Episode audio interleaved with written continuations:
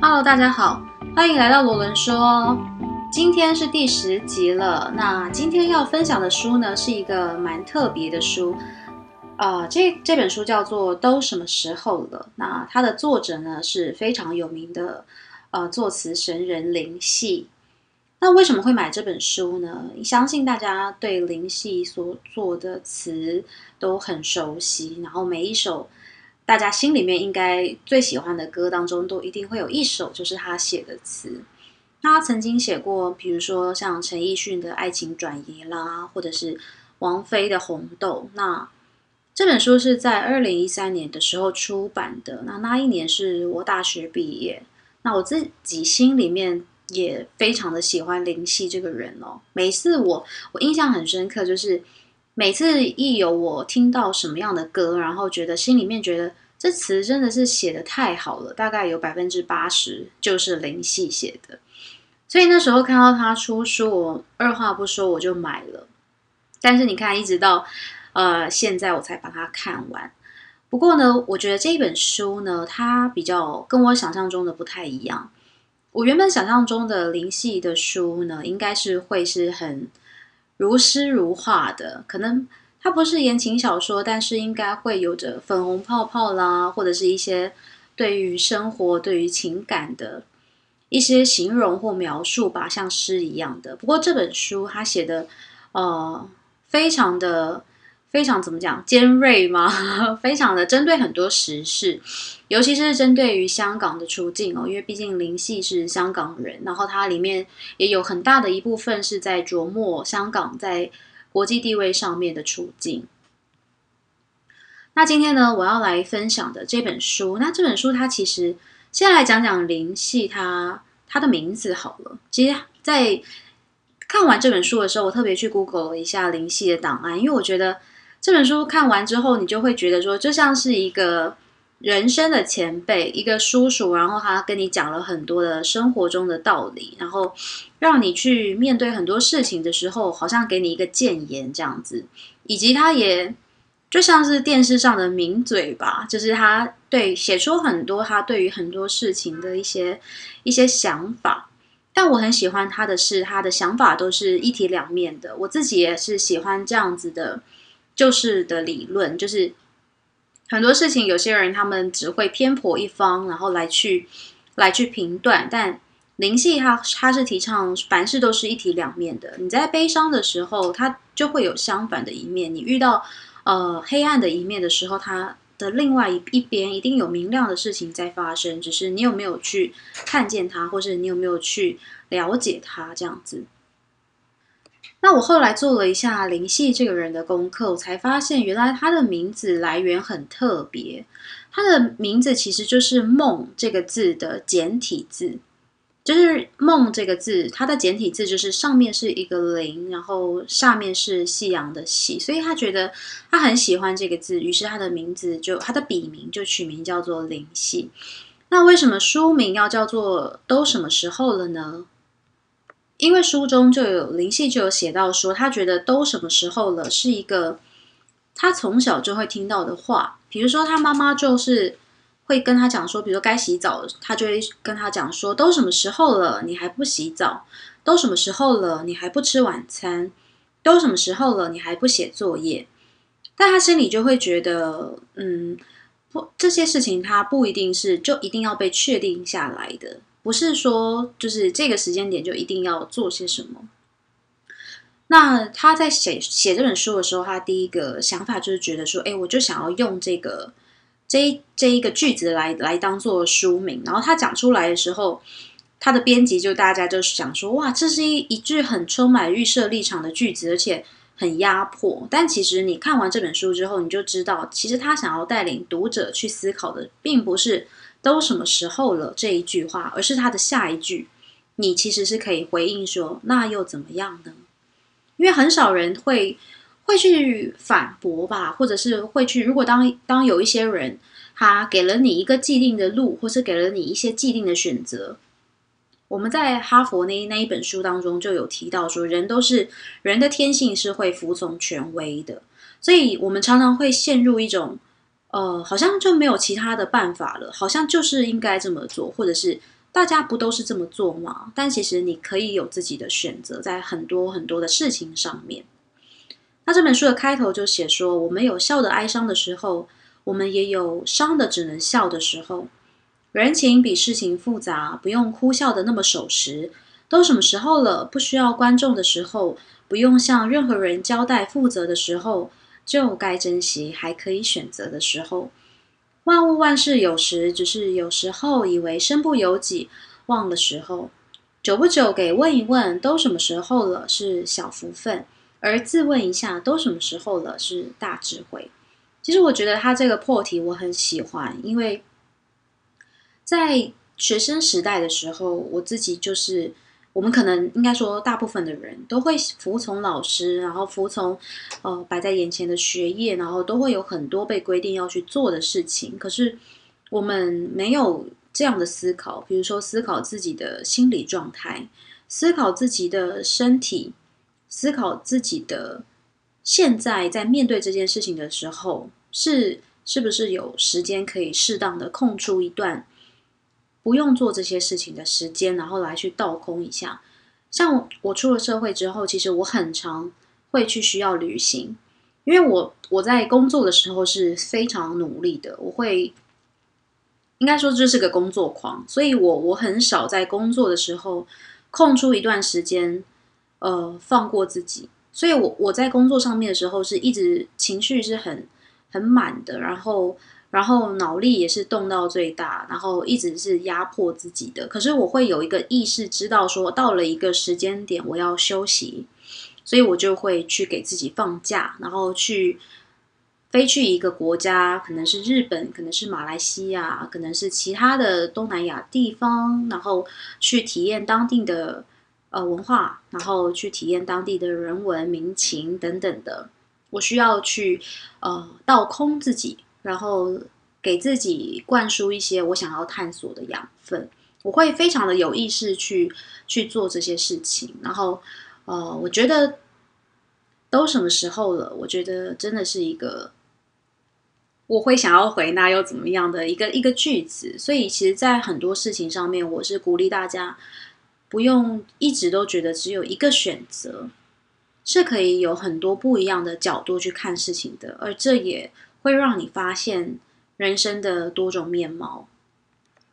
那我说到这里，其实大家不要误以为这是一本励志书哦，这其实就是林夕他他对于很多事情的一些争辩时事的书，它有很多的短篇聚集在一起。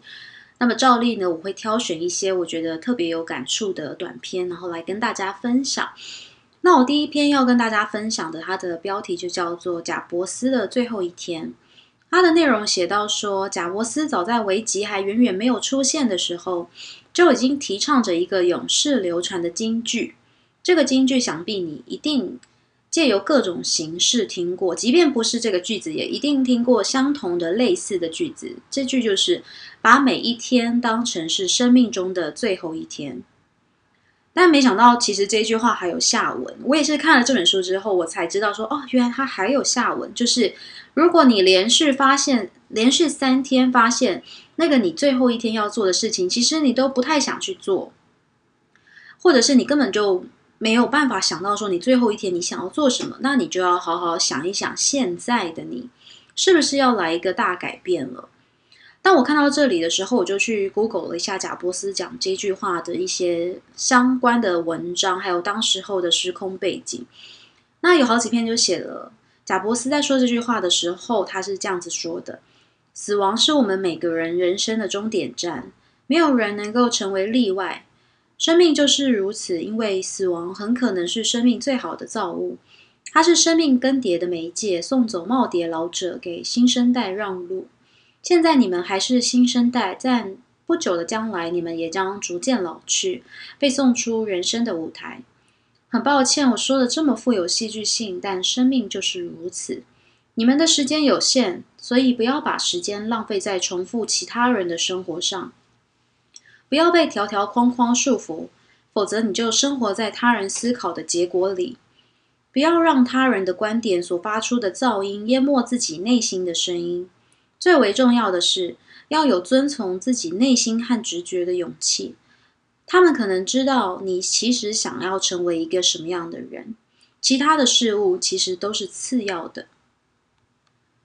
你自己有听过自己心里的声音吗？不管是在生活当中，我们总是会有直觉这个声音的出现。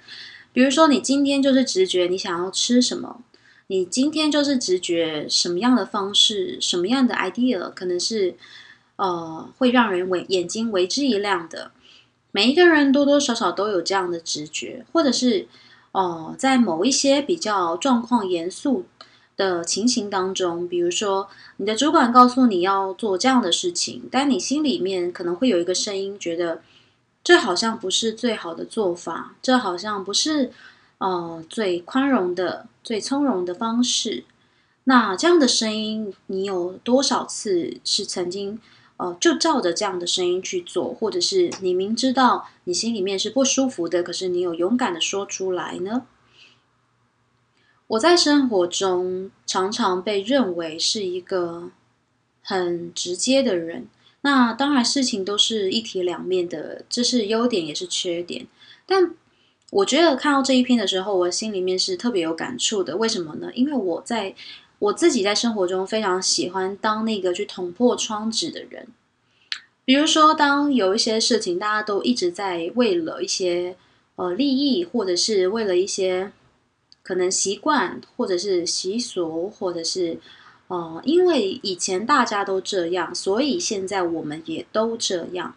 那我就特别喜欢去当那个捅破窗纸的人，因为当我自己心里面的声音明知道这样不是对大家最好，或者是说明知道这样不是最明智的时候，我就总是会觉得为什么不思考其他的方式呢？毕竟人类跟动物最大的差别就是会思考嘛。那我觉得，其实，在我自己的生活观察当中，真的有非常多的人会去，也不知道是我的生活圈，或者是待的行业。我觉得大家大家都是聪明的，可是很少有人会愿意当这个起头者，好像当了就会变成罪人一样。但我觉得，其实。这些条条框框，或者是说前人所树立下来的的规则，在这个时代都已经不一样了。其实观察在这个时代，尤其是在呃二零一九到二零二一这一段期间内，YouTuber 的兴起，然后现在 Podcast 的兴起，其实很多很多以前我们觉得明星是遥不可及的，然后然后大家都是呃。要努力工作，然后才可以赚钱买房子。但是现在很多的社会条件已经不一样了。你的内容有趣，然后你的追踪者多，然后你也可以成为年薪百万的人，你也可以成为有粉丝的人，你也可以成为有很多人喜爱的人。很多事情都在改变。如果还是一直用着同一个方式，然后来去面对一样的事情，还是以啊年纪比较大的人就。就权力比较大，或者是就一定会想出比较好的办法，然后以至于你自己其实有很好的 idea，可是你不你就害怕分享出来。其实我觉得这是不对的。时间真的很有限，不要被条条框框束缚，也不要活在他人的思考里，多听听你心里面的声音。如果你现在的工作环境，或者是你在生活当中，其实，嗯，很少去沟通，那么我鼓励你多把自己心里的想法表达出来。也许你可以想出一种比较和缓的表达方式，但至少绝对不要选择什么都不说，因为什么都不说是最浪费自己，也最消耗自己的一种生活方式。那么再来，我要再分享的一另外一篇，它的 title 叫做“放放得下，拿得起”。其实我觉得这一篇他写的很有趣，因为我们经常听到的是朋友跟我们讲“拿得起，放得下”。呃，我们常常会在生活当中追逐很多的事情，可能是感情也好，可能是职场的利益也好，可能是任何其他的事情。但是当我们已经用了一百二十分的努力，却还是拿，却还是没有办法得到的时候，一定会有人说，一定会有一个心疼你的人说，拿得起放得下。但是他这篇灵性却写到说拿放得下拿得起，很多人会说拿得起就要放得下，可是很少人发觉放得下也随时拿得起。这边的灵性说到，你是不是也曾被人劝退过，要你将某人某事某物拿得起又放得下？但他他这边主角其实是在讲一个他的朋友，那他的朋友他说拿得起的时候呢是个宝贝，放下的时候是个包袱。那我现在不小心拎起的是个行李箱，里面有各种旅途上的纪念品，一时手痒翻开欣赏，思甜也亦苦。放下某人某事却不将之灭绝，就把这个感觉放在墙角，不生不灭，不增不减。不执着把发生过的强制归零，不为了强迫自己放下而变成枯木死灰。死灰就算不燃，就安然欣赏一下那电光幻影般的火花吧。反正我有的是扑火的水，这样比起强迫在心里面隔间出一一个绝对的禁忌领域，可是帅多了吧？其实我觉得他这个朋友说的很对。嗯，不知道你心里面是不是也有一段曾经让你觉得很遗憾的事情呢？那我心里面是，当然有，每一个人都会有，在你成长的过程当中，一定会发生那么几件让你觉得特别刻骨铭心的事情。那当一段感情经历失败的时候，其实我觉得这这里了，我觉得林夕他这个朋友，他指的肯定是感情上的事情哦。当然，这是我的一个直觉，也可能是其他的事情。那我自己呢，是对应到我自己以前曾经面对的感情经历。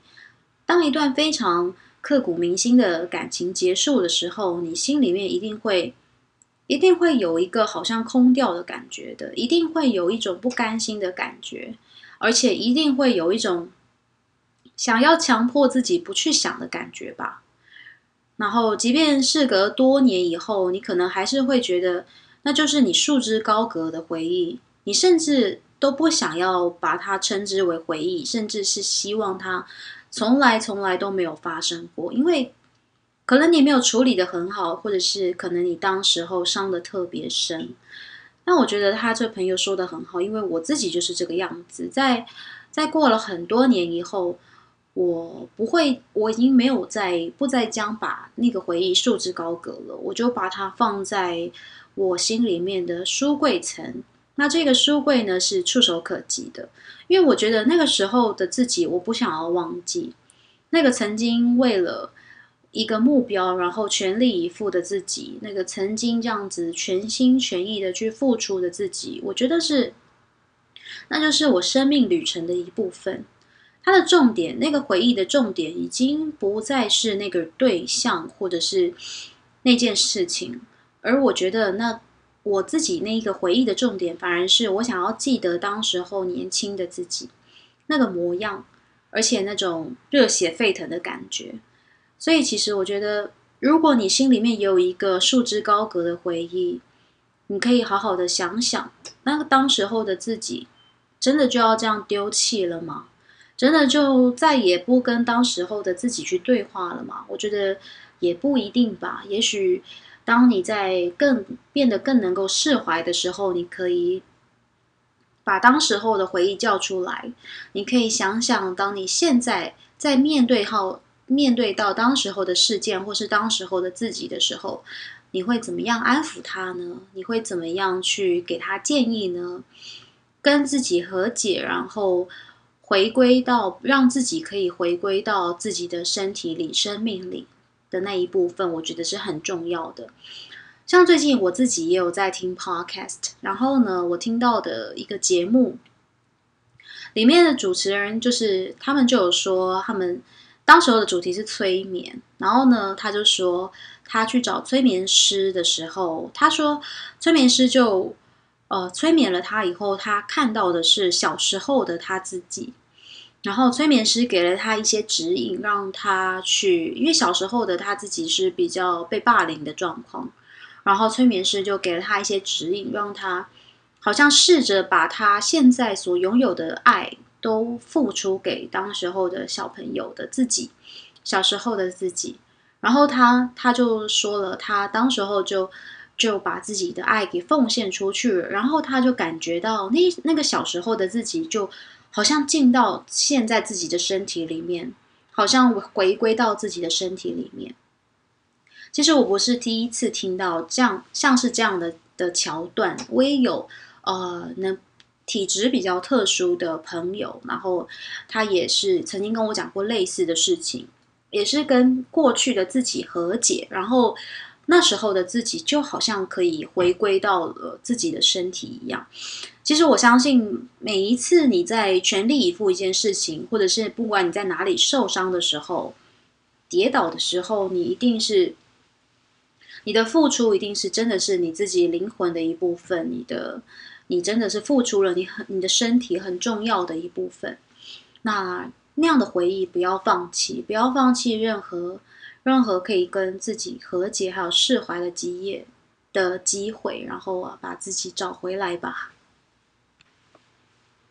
最后我要跟大家分享的这一篇呢，叫做《不道德的快乐》。那这个不道德的快乐呢，它不关于什么出轨啊，不不关于真的是道德底线。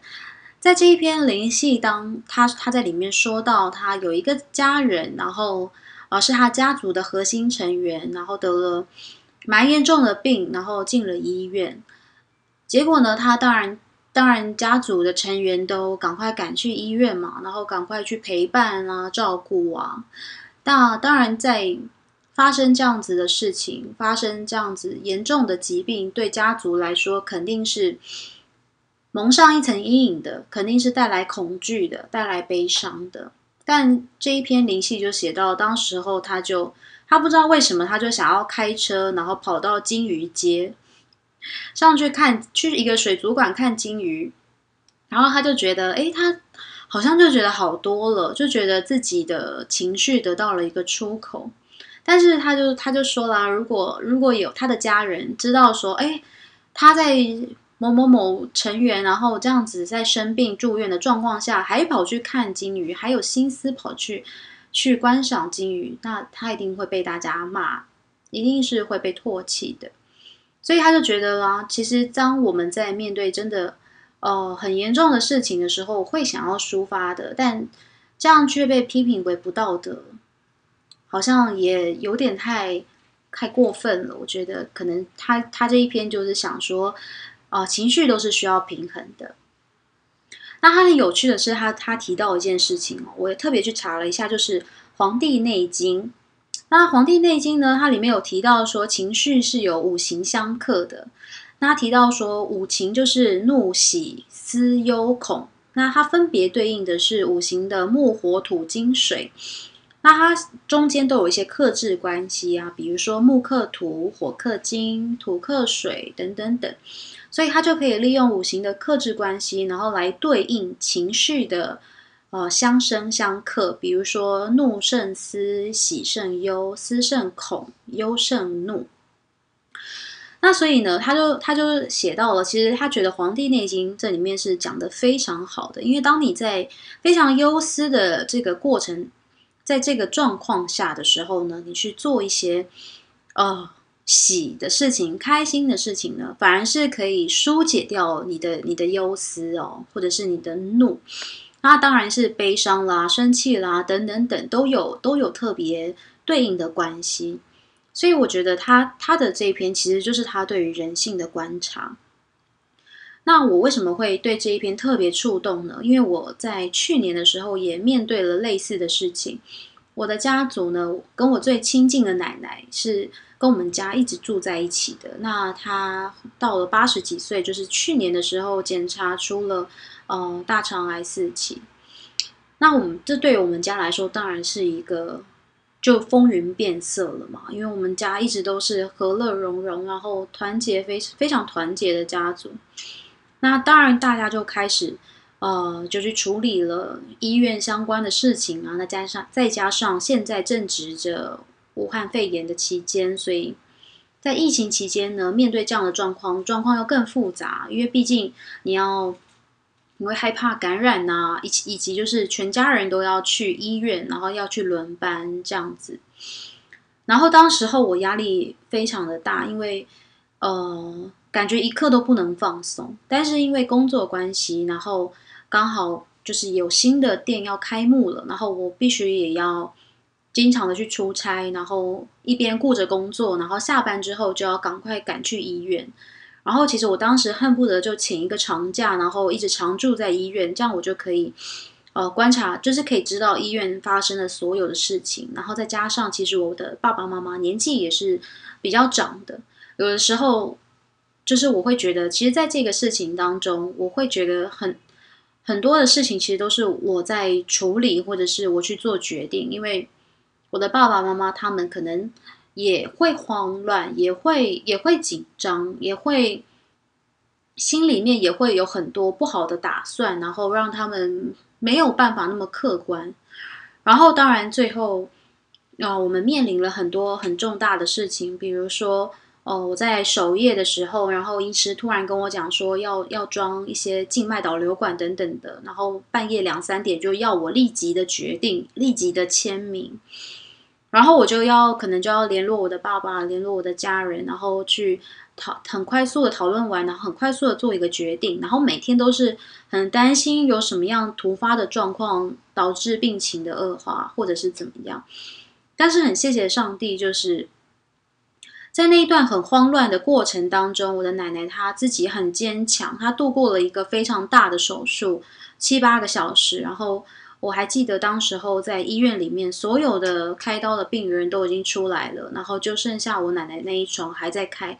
可是她真的很勇敢，超级勇敢的，她度过了那一次的手术，然后很快速的在两三天内，然后复原，从加护病房转到一般病房。然后后来甚至是我们就是很快速的讨论要请看护，或者是我们怎么样照顾。然后我的奶奶她是。很担心给别人添麻烦的，然后很多这样子的讨论，但我的家人都很团结、很温暖的去一起手牵手，然后把这些东西都给解决了。但是在面对这样的状况的时候，压力是非常非常大的。可是我自己就是在这些过程当中，我我的舒压的方式就是我会在一段。比如说周末的时间内，我会抽出一天，我就去住饭店。我会特别去倒空自己吧，然后去打游戏什么的，因为我会需要把这样的紧张的情绪给疏解掉。可是我都没有告诉我的家人，然后我也完全没有在我的家人面前哭过，或者是掉过一滴眼泪，因为我觉得当时候我自己是没有资格表露出这样的情绪的，因为。大家都很辛苦，尤其是我的奶奶，她特别的辛苦。所以当时候我非常的努力，在照顾她的期间内，然后逗她开心。即便我自己心里面也是很紧张的，即便大家都知道死亡就在就在某一个角落，但是我们都没有放弃，就是好好度过当下的时刻。那我这边其实也，所以就就因此吧，我就觉得他说的特别有道理。你越是在越越紧张的状态下，越是在越可怕的状态下，你越要找一个方式能够平衡自己的心情，平衡自己的情绪，你才能够好好的去处理好。如果当然，我觉得这里也不是告诉大家说，那你就要跟你的爸爸说。哎，我我我不要去照顾啊，我就是要有一段时间去去休息啊，我需要平静啊，不是这样子的。也许你可以用，就是你可以不告诉大家，但是你你默默的去做这件事情，你要察觉到自己心里面的情绪的平衡点，你才可以补充好，补充好，休息好能量，然后好好的再回来，然后带领大家去面对这件事情。这是我自己当时候走过来的一个方式。那后来虽然奶奶也离开了，但我觉得回顾起整个过程来，我很庆幸当时候就像林夕讲，哦，有开车去金鱼街，然后看金鱼。然后我也很庆幸当时候我有呃有空出一些时间，然后让自己去倒空那样的情绪。不然的话，我觉得。可能越亲近的人发生这样的事情，你越容易乱掉吧。那我我觉得现在回过头来，很很庆幸的是，当时候我有也有照顾到自己的情绪，所以以至于我在做一些决定的时候，我觉得现在回过头来都是没有做错的。那么就是，其实这就是一个生活经验吧，也告诉大家，虽然如果如果你你的你的身边的人当中，在你的家族发生一些事情的时候，然后你看到他，哎，怎么还去还去打游戏啊？怎么还去旅行啊？什么的？也许他心里面有很大的压力，只是一个平衡的方式，也不要多做责怪了。那最后呢，告诉大家这本书其实还有很多的小篇章，不过其他的我就不赘述了，因为有蛮多的部分一开始的时候有提到是讲述关于香港的，有其他的部分呢是林夕跟呃朋友可能在吃饭喝茶的时候对一些时事的一些评论。那如果你想要更了解林夕的话呢，也可以去看看这本书。那很巧的是，在啊了解他的过程当中，也发现，哎，他竟然也开了 podcast，然后他的节目叫做《开门见山》。如果对林夕的节目有兴趣的朋友，也可以去啊搜寻他的节目来听。那么今天的节目就到这里喽，拜拜。